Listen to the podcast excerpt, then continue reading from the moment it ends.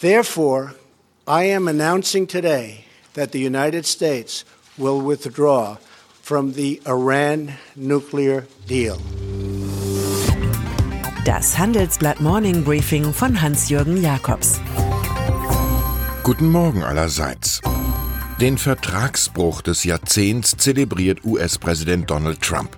Er steigt tatsächlich aus dem Atomabkommen mit dem Iran aus und kündigt Sanktionen gegen den Top-Sponsor des Terrors, so Trump, an.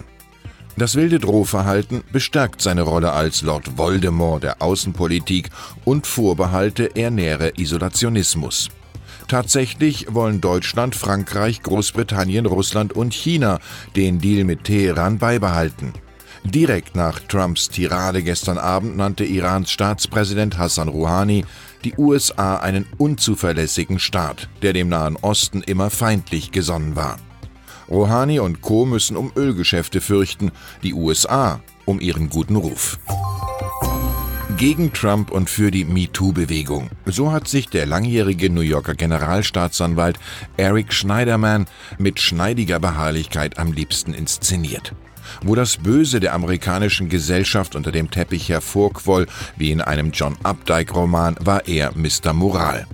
Dazu jedoch passte nicht, dass gleich vier befreundete Frauen detailliert von Gewalttätigkeiten und Exzessen sprachen. Schneiderman verlor seinen Job und das liberale Establishment eine weitere Illusion.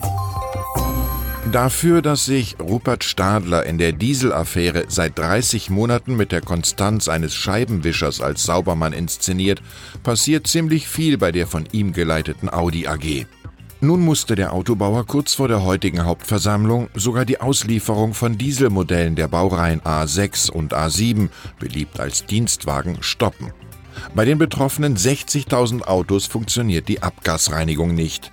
Wie es bei der VW-Tochter weitergeht, entscheidet der neue Konzernchef Herbert Dies, der sich bei Audi prompt als Oberaufseher einsetzt. Niemand muss überrascht sein, wenn Stadler demnächst ausgewechselt wird, etwa durch einen BMW-Manager. Was dem Schwarm nicht nützt, nützt auch der einzelnen Biene nichts, wusste Marc Aurel. Als Cable Cowboy ritt John Malone vor einigen Jahren ein, als kauziger Milliardär mit einem Hang zur Hunderasse Mops, der in seiner Heimat USA größter Landbesitzer ist. Am heutigen Mittwoch jedoch wird seine Firma Liberty Global den Rückzug aus dem deutschen TV-Kabel Nordrhein-Westfalen, Baden-Württemberg und aus Osteuropa verkünden. Vodafone übernimmt für 18 Milliarden Euro. Für Malone, der sich alles einfacher, ungefähr wie im Wilden Westen vorgestellt hat, bleibt hierzulande noch die Medientochter Discovery Eurosport sowie eine Erkenntnis des Ökonomen John Stuart Mill. Fragt euch, ob ihr glücklich seid, und ihr werdet aufhören, es zu sein. Am heutigen Mittwoch 9 Uhr war ein großer Börsenevent für Springer Nature angekündigt. Doch für den IPO des Wissenschaftsverlags läutet keine Begrüßung, sondern ein Sterbeglöcklein. Die Aktion wurde im letzten Moment abgesagt. Nun müssen die Hauptgesellschafter Holzbrink Publishing Group sowie BC Partners und CEO Daniel Ropas nach neuen Wegen suchen, um sowohl die 3 Milliarden Schuldenlast als auch den Abstand zum Marktführer Reed Elsevier Relics zu verkürzen. Wenn wir über die USA und China, über Trump und Xi Jinping diskutieren, reden wir immer über Europa, beziehungsweise darüber, was dieser Kontinent und seine Union alles im globalen Wettbewerb nicht sind.